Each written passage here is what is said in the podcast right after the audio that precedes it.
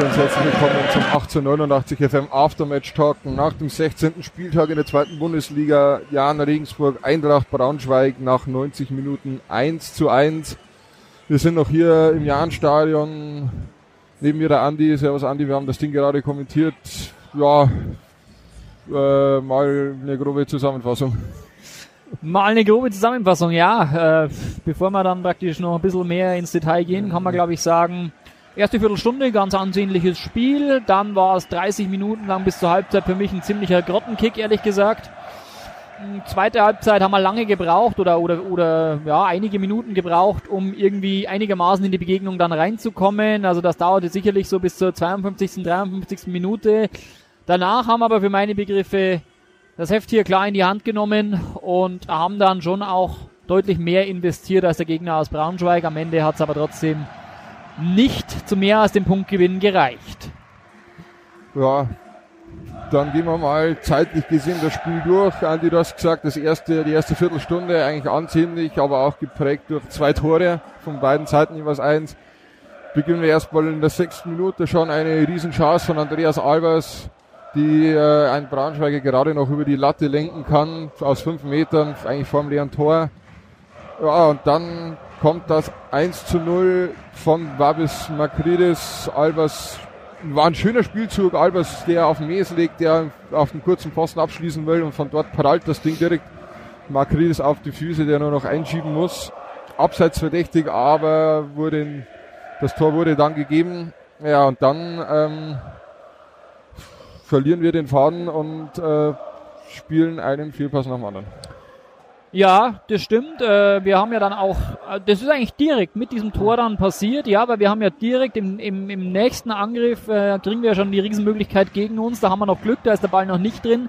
Gut, äh, vier Minuten später ist es dann äh, soweit, dass äh, Lauberbach ja, äh, das Ding dann einnetzt und ähm, ja, wie gesagt, ab da war dann eigentlich von unserer Mannschaft in der ersten Halbzeit ähm, nicht mehr allzu viel zu sehen und ja, aber auch von Braunschweig nicht für meine Begriffe. Also das war dann tatsächlich für mich äh, also bis zur Halbzeit ein grottenschlechter Kick, ehrlich gesagt. Ja, da muss ich dir recht geben und ja, mich, mich ärgert halt, weil du spielst in Hamburg echt ein gutes Spiel und heute teilweise unbedrängt die Bälle, die Braunschweiger in den Fuß, die Gott sei Dank nichts draus machen können oder äh, ja keinen keinen Ertrag daraus äh, gewinnen oder sich holen können.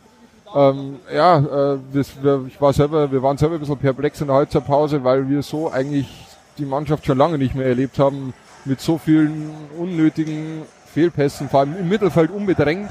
Ja, also ich finde, da muss man dann in dem Fall jetzt zum Beispiel auch Talhammer mal äh, erwähnen, der von mir oft gelobt wird und der gerade zu Beginn der Saison wirklich das Spiel auch mitgetragen hat. Ähm, aber da aber ich erinnere mich an eine Szene jetzt drei, vier Minuten vor der Halbzeit, wo er mit Riesenschritten äh, 30 Meter über den Platz spaziert und hat dann alle Zeit der Welt, kann sich überlegen, wo er ihn platziert und wo er jetzt diesen Konter initiiert und dann spielt er ihm einfach den erstbesten äh, Braunschweiger in die Beine. Das geht halt einfach nicht. Das ist auf diesem Niveau dann wirklich auch einfach schwierig, denn ja, die Braunschweiger, das muss man auch sagen, haben ihre Konter auch sehr, sehr schlecht zu Ende gespielt. Da hat die am Anfang wirklich Himmelangst. Die haben, haben uns sehr oft ausgekontert, aber irgendwann haben die das dann ziemlich schlecht zu Ende gespielt. Und wenn du da gegen eine andere Mannschaft spielst, der HSV zum Beispiel letzte Woche, wenn du denen diese Kontermöglichkeiten gegeben hättest, also ich glaube, die hätten uns schon bis zur Halbzeit den Gar ausgemacht, ehrlich ja. gesagt. Dann auch teilweise Spielaufbau. Thorsten Tirschbaum heute wieder ein Tor gestanden für Dejan Stojanovic. Ähm, der will es eigentlich schnell machen, aber er kann es nicht schnell machen weil wir einfach mit keinem Mann vorne waren. Ist mir auch aufgefallen bei Ecken, die wir gegen uns bekommen haben, wo wir äh, keinen Mann vorne am Mittelpunkt haben, um mal ein Konter zu setzen, sondern wirklich mit Mann und Maus im eigenen Strafraum stehen. Ähm, ja, einfach kein schnelles Spiel möglich gewesen äh, von Seiten der Janelf. Und dann gehst du hier ja nach dieser, nach diesen grotten 30 Minuten eigentlich ja doch eigentlich verdient mit einem 1 zu 1 in die Pause.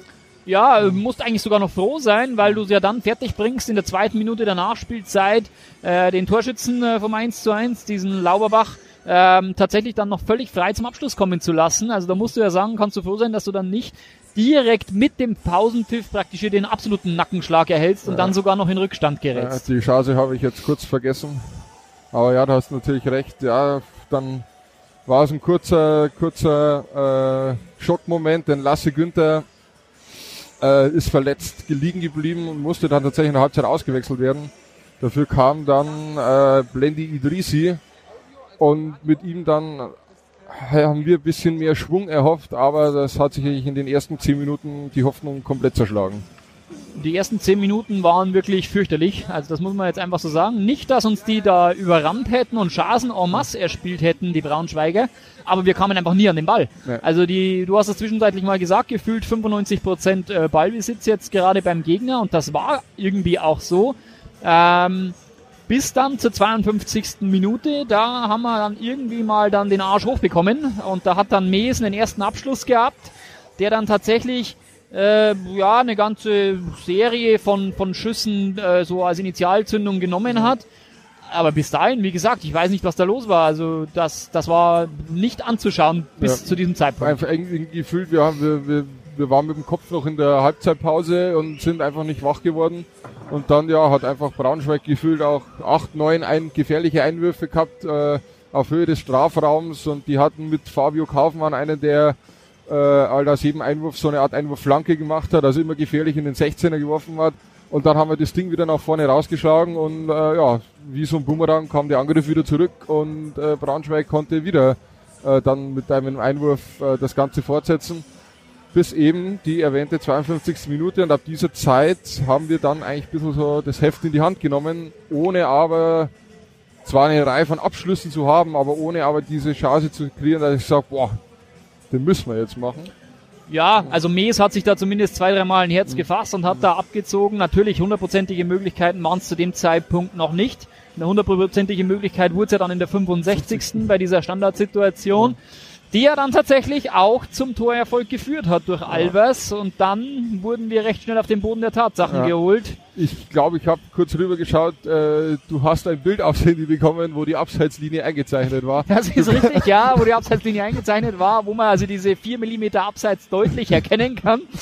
Ja, das ist schon bitter. Also in so einer Situation, äh, dass da dann wirklich dieses Abseits, ja, äh, herausgearbeitet wird von Köln. Das ist natürlich schade für uns. Na klar, am Ende stand er dann halt diese, diesen, diesen halben Zentimeter drin im Abseits, aber äh, schade. Haben ja. wir jetzt tatsächlich nicht damit gerechnet. Beim ersten Tor habe ich mich ja total zurückgehalten mit dem Jubeln, weil das war für mich eher abseitsverdächtig. Ja. Beim zweiten hätte ich es jetzt im Leben nicht erwartet. Nee. So kann man sich täuschen. Ja. Ähm, ja, war schade. Und dann äh, lassen wir trotzdem, behalten wir trotzdem das Heft in der Hand. Wir sind die bessere Mannschaft. Braunschweig hat sich immer mehr zurückgezogen. Braunschweig war immer mehr zufrieden mit diesem einen Punkt, die sie erholen, die ja heute auch wieder personell, äh, ja, die konnten nicht mal die 20 Mann Kader voll machen. Also so, so viel personelle Probleme haben die aktuell in Braunschweig.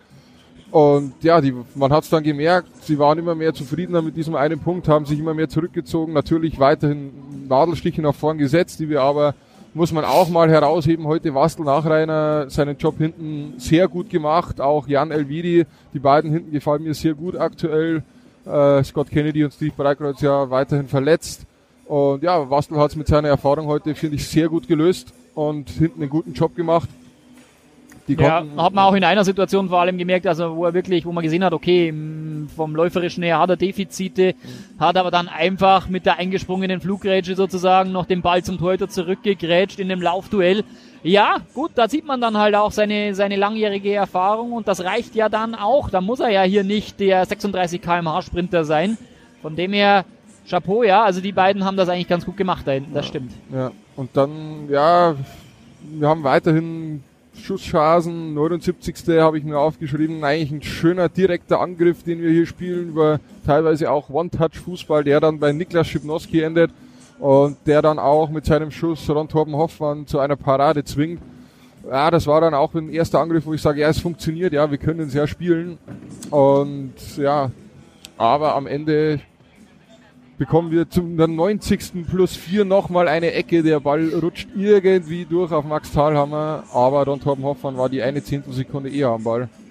ja, das war schade. Da hat man vor allem auch gesehen, was da nochmal für eine Energie im Stadion entstehen kann. Also da hat dann wirklich auch nochmal das komplette Stadion gepusht, aber hat dann nicht mehr sollen sein. Und ja, dann gehst du jetzt am Ende halt mit diesem einen Punkt nach Hause.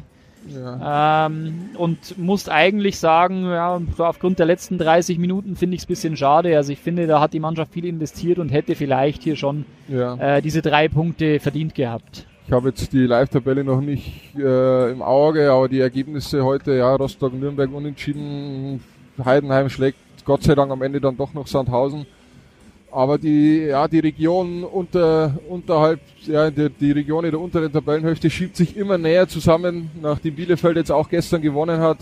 Äh, morgen spielt noch Magdeburg, aber ja, teilweise sind es dann bloß noch zwei oder drei Punkte auf einen direkten Abstiegsplatz.